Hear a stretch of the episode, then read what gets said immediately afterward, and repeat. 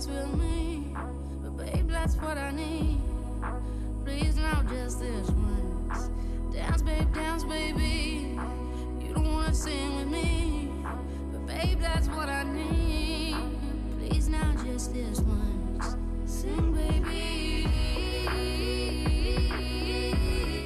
El invierno pasado fue el del susto en la factura del gas. Los clientes del Mercado Libre vieron cómo su recibo se disparaba, multiplicándose por tres y hasta por cinco en algunos casos. En ese momento muchos descubrieron el mercado regulado, que surgió precisamente para proteger al pequeño consumidor. Este año la novedad es que la Tour 4, la tarifa de último recurso para comunidades de vecinos, solo estará disponible hasta el 31 de diciembre. Así que salvo que el nuevo gobierno tome alguna medida al respecto, a partir de enero las comunidades de vecinos tendrán que contratar el suministro de gas en el mercado libre, lo que sin duda es bastante más caro. Para analizar todas estas cuestiones y asegurarnos el mejor precio en la tarifa del gas, contamos en los próximos minutos con Marc Novio, un referente en las asesorías y consultorías energéticas de gas natural. De todo ello habla en su web y en su canal de YouTube, El Rincón del Gas. Bienvenido, Marc. Buenas, Raquel. Bueno, si te parece, empezamos por nuestro mayor miedo. ¿Vamos a volver a vivir este invierno esa subida del precio del gas tan bestia que tuvimos el invierno pasado? Hay que sí y hay que no. Me explico. Sobre todo las comunidades de vecinos van a tener una subida que la van a notar porque van a tener que pasar de las tarifas Tour al mercado libre. Y como bien sabemos y has comentado, el mercado libre es mucho más caro que las tarifas Tour actualmente. Y ellos sí que van a notar una subida muy drástica. Lo que hace el, el mercado particular lo veremos en un rato, que seguramente lo hablaremos, pero estaremos más a salvo que en las comunidades de vecinos. Hace unas semanas hicimos un especial sobre el recibo de la luz con Carlos Codina, el Grinch energético. Lo pueden volver a escuchar en nuestra web, Consumidores Radio Vitoria. En el caso de la luz, Marc, podemos encontrar buenas ofertas en el mercado libre, pero en el caso del gas no hay duda. La tarifa regulada es imbatible, ¿verdad? Correcto, la Tour por el momento es imbatible. A partir del 31 de diciembre veremos a ver qué pasa, pero de momento está claro que la Tour es imbatible y es donde debemos de ir todos. El primer consejo, por tanto, es que si estamos en el mercado libre, sin duda nos pasemos a la Tour. Correcto, sin duda. ¿Quién no puede entrar en esa Tour? ¿Hay alguien que no pueda acceder a esa tarifa? Sí, eh, ahora, hasta el 31 de diciembre, podíamos acceder las comunidades de vecinos y los particulares hasta un consumo de 50.000 kilovatios al año. En general, por todos los casos que veo, eh, casi todos los particulares estamos por debajo de este consumo y podemos acceder a esta tarifa Tour.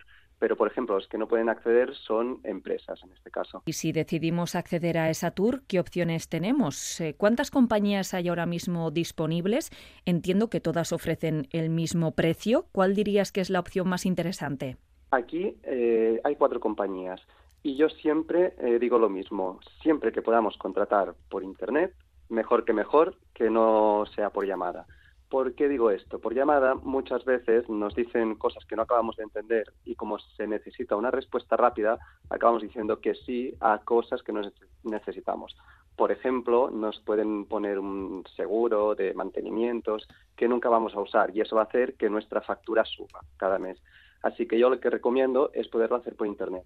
¿Cuáles son los ejemplos? Por ejemplo, una es Cura Energía, que tiene un formulario para hacer por la web, o Energía XXI, que también lo puede hacer con formulario a su web. Y así es solo rellenar los datos y ya lo tendrías contratado. No habría que hacer nada más, ni avisar a tu anterior compañía, ni nada más. Como decimos, el precio está marcado, precisamente está regulado por el gobierno, entonces entiendo que las cuatro nos van a cobrar lo mismo. Correcto, sí, sí. Tienen que cobrar exactamente lo mismo en las fechas que toca.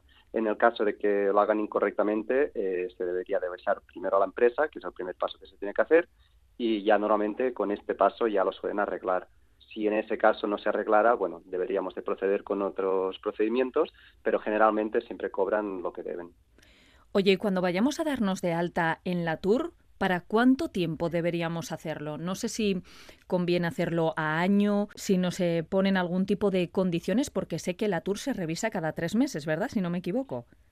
Correcto. El precio de las tours cada tres meses se revisa y se publica en un BOE, en un boletín oficial del Estado. El tema de permanencias en la tour no hay ninguna, es decir, nosotros podemos entrar y en cualquier momento, si nos parece que la próxima revisión tiene un precio demasiado elevado, podemos movernos al mercado libre o al que queramos, pero en ningún caso hay permanencia. Así que nosotros entraríamos, tendríamos un precio y a partir de allí pues decidiríamos cada tres meses a ver si nos quedamos o nos vamos a otra tarifa que nos ofrezca un mejor precio. Así que pasarse de la tarifa libre del mercado libre al mercado regulado es muy sencillo. Sí, muy sencillo. Lo único que si vienes del mercado libre a la tour, siempre es recomendable revisar varias cosas, sobre todo, por ejemplo, el tema de permanencias. No es muy habitual, pero sí que hay casos, sobre todo los que han contratado por llamada, que tienen permanencia en su factura. ¿Y esto qué hace? Que si la permanencia aún duraba bastantes meses, pues le puede hacer que le llegue una factura con un sobrecoste que no se esperaba, de 100, 200, 300 euros por romper esa permanencia. Así que se tiene que revisar antes de hacer estos cambios. Bueno, esto en lo que a particulares se refiere, pero vamos a explicar exactamente qué va a ocurrir a partir del 1 de enero si el Gobierno central no mueve ficha porque dejará de estar disponible esa tour para comunidades de propietarios. ¿Quiénes tienen que preocuparse ahora mismo, Marc? Porque esto no afecta a todas las tarifas reguladas, solo a la Tour 4, a la de comunidades de propietarios. Correcto, sobre todo las Tour 4 ya lo han informado de que ya va a estar, no va a estar disponible a partir del 1 de enero. Esto lo que hace es que todos, absolutamente todas las comunidades de vecinos, se tienen que mover al mercado libre. Y esto hace que va a subir la factura eh, considerablemente. Eh, así a niveles particulares, bueno, particulares por cada vecino, si un vecino estaba acostumbrado a pagar 100 euros cada mes o cada dos meses, fácilmente, si van a la tarifa más barata del mercado libre, podrían pasar a pagar unos 150, 160 euros. Así que notarían bastante este cambio. Pues vamos a hacer una recomendación a esas comunidades de vecinos que nos están escuchando. No les queda mucho tiempo para ponerse a investigar, así que vamos a intentar ponérselo lo más fácil posible. Lo primero, ¿cuál es un buen precio en el mercado libre? Porque hace unos días decíamos que en el caso de la luz podemos hablar de 13 céntimos kilovatio hora. ¿En el gas? En el gas estaríamos hablando eh, sobre unos 6 céntimos largos o 7 céntimos estaríamos. Y aquí hay dos opciones, porque dentro del mercado del gas podemos ir a un precio que se dice indexado, que cada día es diferente, como pasaría con la luz con el PVPC, o podemos ir a un precio fijo. Normalmente estos precios fijos son más caros y son los que recomiendo para comunidades que no quieren estar cada día mirando a ver si cambian los precios, si suben o bajan. Así que mi recomendación para las comunidades que quieren tener un invierno más o menos tranquilo y que sepan lo que van a pagar, aunque sea un poco más, está en los 6 céntimos largos, 7. Como nos decías, es muy probable que pasen a, a, pagar bastante más, se les va a encarecer sin ninguna duda. Pero, ¿qué tarifas dirías a día de hoy que son las mejores, en las que vamos a encontrar esos 6-7 céntimos, en las que podemos quedarnos tranquilos de que hemos contratado algo interesante? Sí, estas tarifas más o menos en todas estas conocidas como Naturgy, Endesa y todas estas son las que ofrecen de mercado libre, que están todas allí a unos 7 céntimos aproximadamente. En el caso de comunidades siempre recomiendo que haya un gestor de por medio que no sea de una compañía. ¿Por qué? Porque muchas veces estos gestores, como mueven bastantes contratos, pueden conseguir un precio un poco más ajustado y siempre tendrán pues esa puntillita que nos hará bajar un poquito más nuestra factura. O sea que en este caso tenemos que hacer valer que somos unos cuantos, ¿no? Sí, eso sería lo mejor. Por es, porque si vas directamente a su web, te ofrecen el precio de mercado para ti y ya está. Pero si tienes varios contratos, pues puedes conseguir un mejor precio, eso sí. ¿Y qué tipo de intermediarios son? Estos son gestores energéticos que ya llevan varias comunidades y ya ellos gestionan estos contratos y normalmente suelen conseguir un mejor precio. También pueden ser interesantes, entiendo, Marc, esas compras mm. colectivas como las que organiza OCU, la Organización de Consumidores y Usuarios, todos los años, ¿no? Correcto. Sí, sí, sí, porque bueno, yo en mi canal de YouTube las promociono todas estas muchas veces y siempre se consigue un mejor precio. A veces es poquito lo que se mejora, pero muchas veces nos hemos apuntado y hemos conseguido un precio muy bueno para toda la temporada de invierno. Así que es recomendable que si sale una, que nos apuntemos y cuantos más seamos, pues más fuerza hacemos y siempre habrá una compañía que nos baje un poquito más el precio al ser tantos. En el caso de la luz, la letra pequeña está en la potencia, es donde ahora mismo intentar colarnos las eléctricas. Cuando hablamos de tarifas de gas, ¿dónde residen los engaños? ¿Hay algún tipo de timo tarifas? Sí, existen varios tipos, esto siempre pasa, desde un gestor que te llama, supuestamente un gestor por teléfono, y te ofrecen unos precios con muchos descuentos o lo ofrecemos durante un, durante un año un 25% de descuento, de estos, de estos timotarifas que se llaman, y esto lo que hace es que te ofrecen un precio muy caro con un descuento que aún así sigue siendo muy caro, pero a nosotros nos parece que puede ser muy barato. O a veces también nos podemos encontrar con temas que son un poco más técnicos, como podrían ser que si el poder calorífico, que si los factores de conversión, todos estos temas, ya son un poco más difíciles de entender, pero a veces también nos hemos encontrado que allí nos cuelan pues unos eurillos de más que nos van cobrando cada mes y que es importante revisar también. De ahí la recomendación que hacías al principio, ¿no? De contratar por Internet, donde vamos a poder leerlo tranquilamente, consultarlo. Cualquier tipo de duda lo tenemos al menos por escrito. No es ese estrés cuando alguien te está diciendo, bueno, le doy esta oferta, le hago un porcentaje de descuento, no sé qué. Y hay muchas veces que dices, mm, vale, pues, pues oye, suena muy bien, voy a contratarlo, ¿no?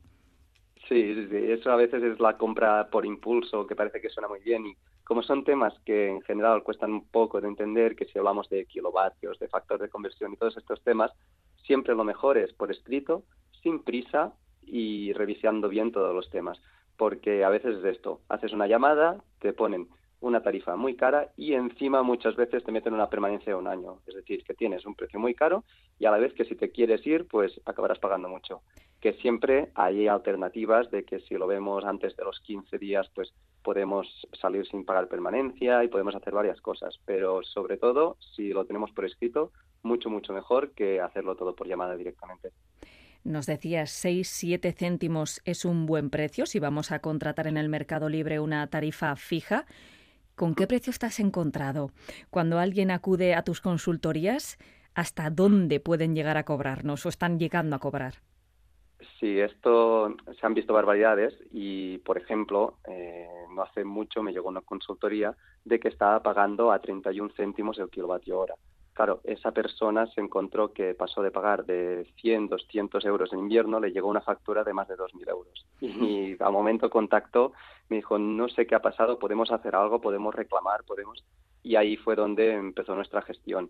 Y pudimos reclamar y pudimos eh, buscar que eso era como un poco abusivo y pudimos bajar ese precio un poquito y no tener que pagar todo al completo. Pero por eso decimos que es muy importante antes de revisarlo bien para no encontrarnos con estas sorpresas y ya estar dentro del problema. ¿Uno de los errores es contratar luz y gas en un mismo paquete? Te diré que en el 99% de los casos sí, porque eh, la gran mayoría de los casos, que bueno, para no decir todos, porque siempre hay alguno por allí que se libra, eh, cuando contratas luz y gas en el mismo paquete, al final lo que te están ofreciendo es el mismo precio que tienen por la luz por un lado y el gas por el otro, pues el mismo pero junto. Lo que pasa es que te lo venden de alguna forma, que te dicen que te vamos a poner descuentos, que lo típico que dicen, y al final mm, es el mismo precio. Es lo que me he encontrado en la gran mayoría de los casos, que tienen luz y gas, pero luego miras sus precios de tarifas y es el mismo. No han ofrecido ningún tipo de descuento a eso esto que a priori puede parecer muy cómodo, ¿no? Bueno, pues estoy con una única compañía y así me quito de líos, bueno, pues puede hacernos perder dinero claramente. Correcto, sí, sí, sobre todo con el gas ahora mismo, que la Tour es lo que está mejor y con diferencia. ¿Y las tarifas planas son interesantes?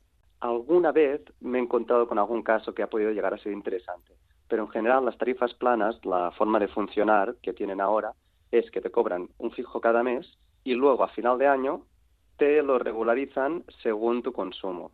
Eso que hace que al final también acabas pagando un precio caro, básicamente, porque el precio que te están cobrando cada mes, si lo miras a todo un año vista, verás que acabas pagando mucho más que si hubieras pagado pues un mejor precio cada mes, aunque fuera diferente. Es que esto pasa mucho en las comunidades de vecinos, ¿no? Que se decide pagar un precio fijo todos los meses por el consumo de gas, incluido el verano. Dices que quizá no es un buen sistema, ¿no?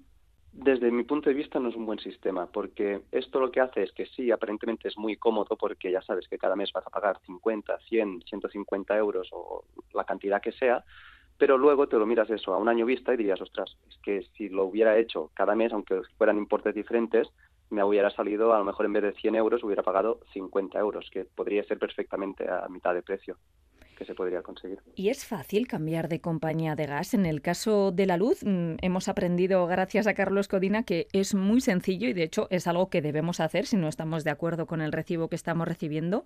En el caso del gas, ¿cómo funciona? ¿Suele haber permanencias? ¿Hay penalizaciones, como nos decías, por pasarse de, de una tarifa a otra? Sí, esto en el gas también es muy fácil hacer el cambio.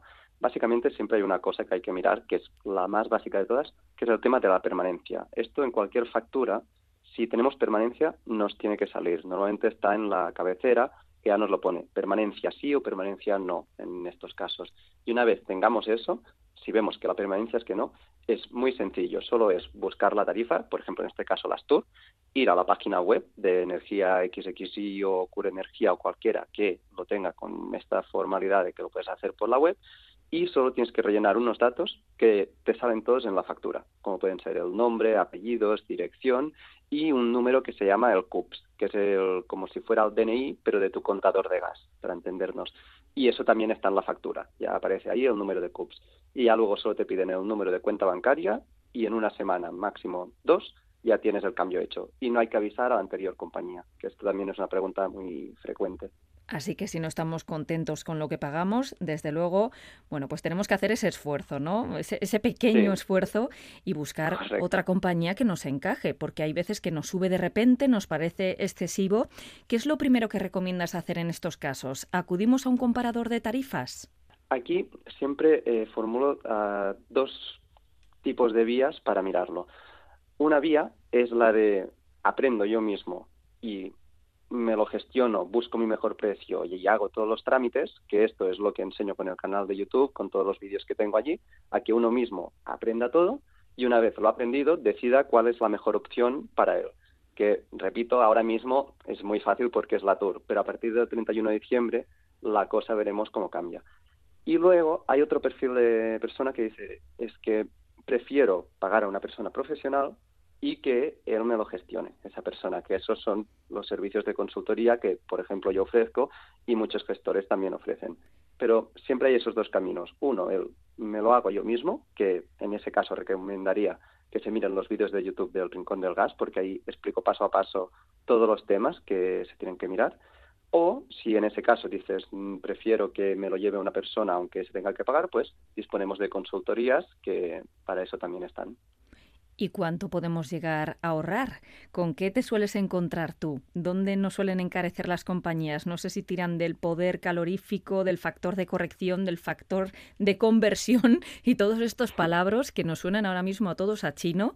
Cuéntanos cómo lo haces tú para cuando alguien se acerca con una factura y te dice mm, esto no puedo seguir pagándolo. Vamos a echar un vistazo a ver dónde estás pagando de más. ¿Con qué te sueles encontrar?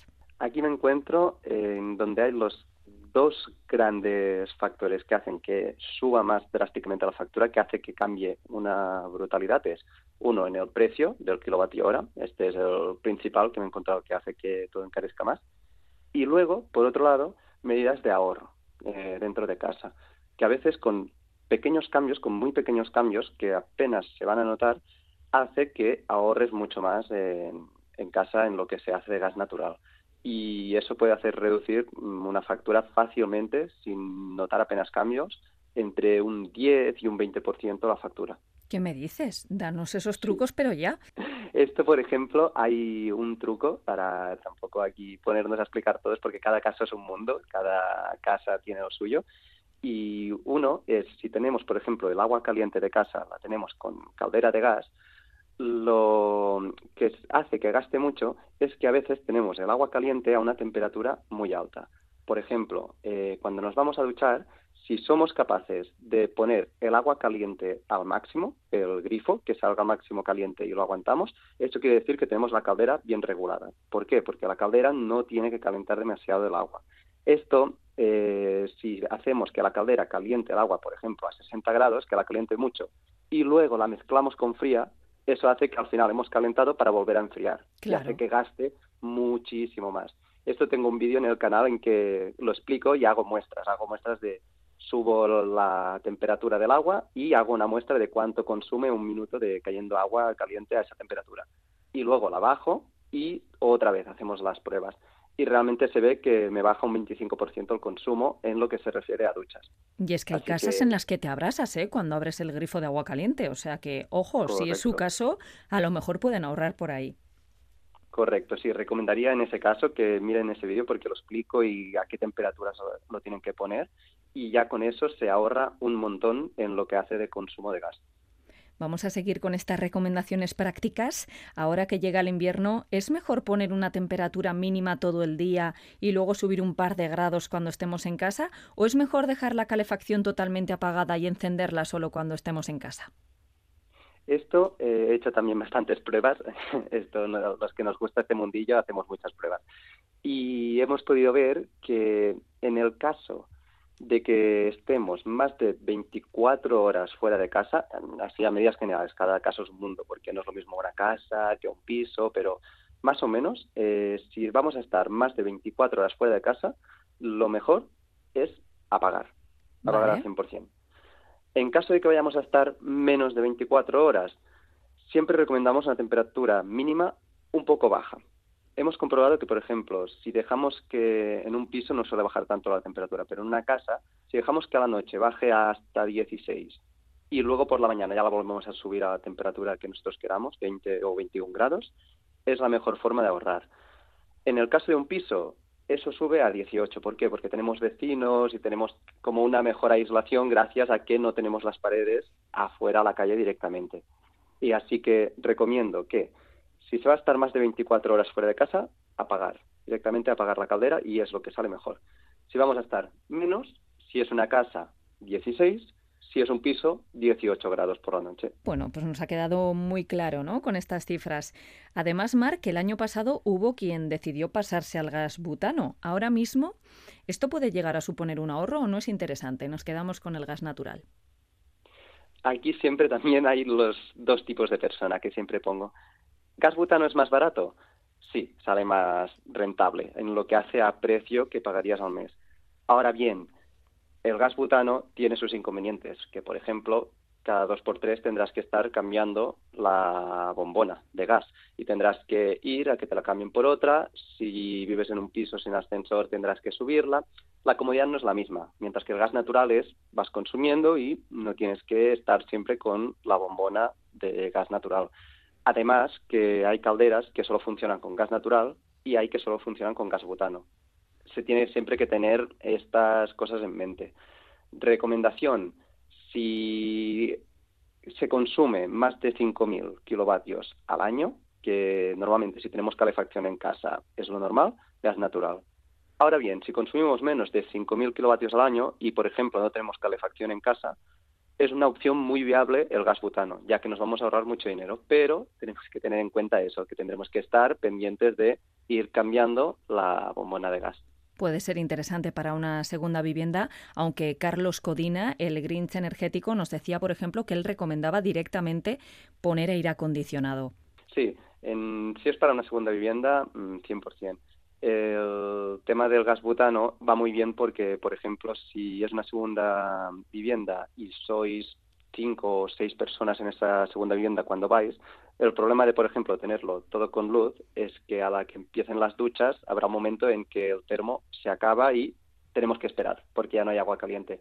Lo bueno del gas natural o el gas butano en este caso es que no se acaba. Mientras haya la bombona, pues bueno, vas tirando de agua caliente. Se tiene que valorar dependiendo de la comodidad que quieras en cada caso.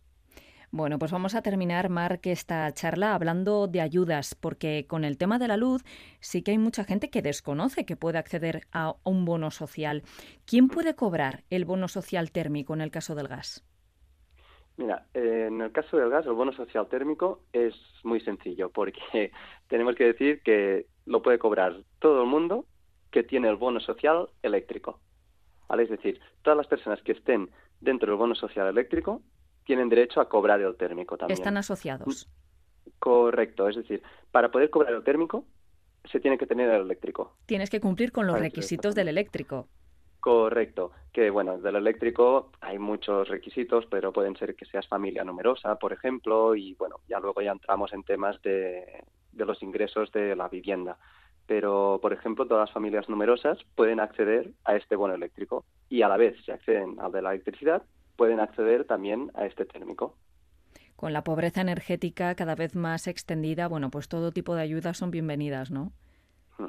Sí, sí, sí, la verdad es que sí. El bono social térmico, a diferencia del eléctrico, que el eléctrico es que te financian ya directamente la factura, ya cada factura lo ves, lo que funciona térmico es que te dan una cantidad anual. Esta depende de la zona de donde se viva y, bueno, ciertos factores, pero rondarán más o menos, suelen ir entre los 50 y 120 euros anuales. Es una ayudilla que, bueno, tampoco viene, viene menos.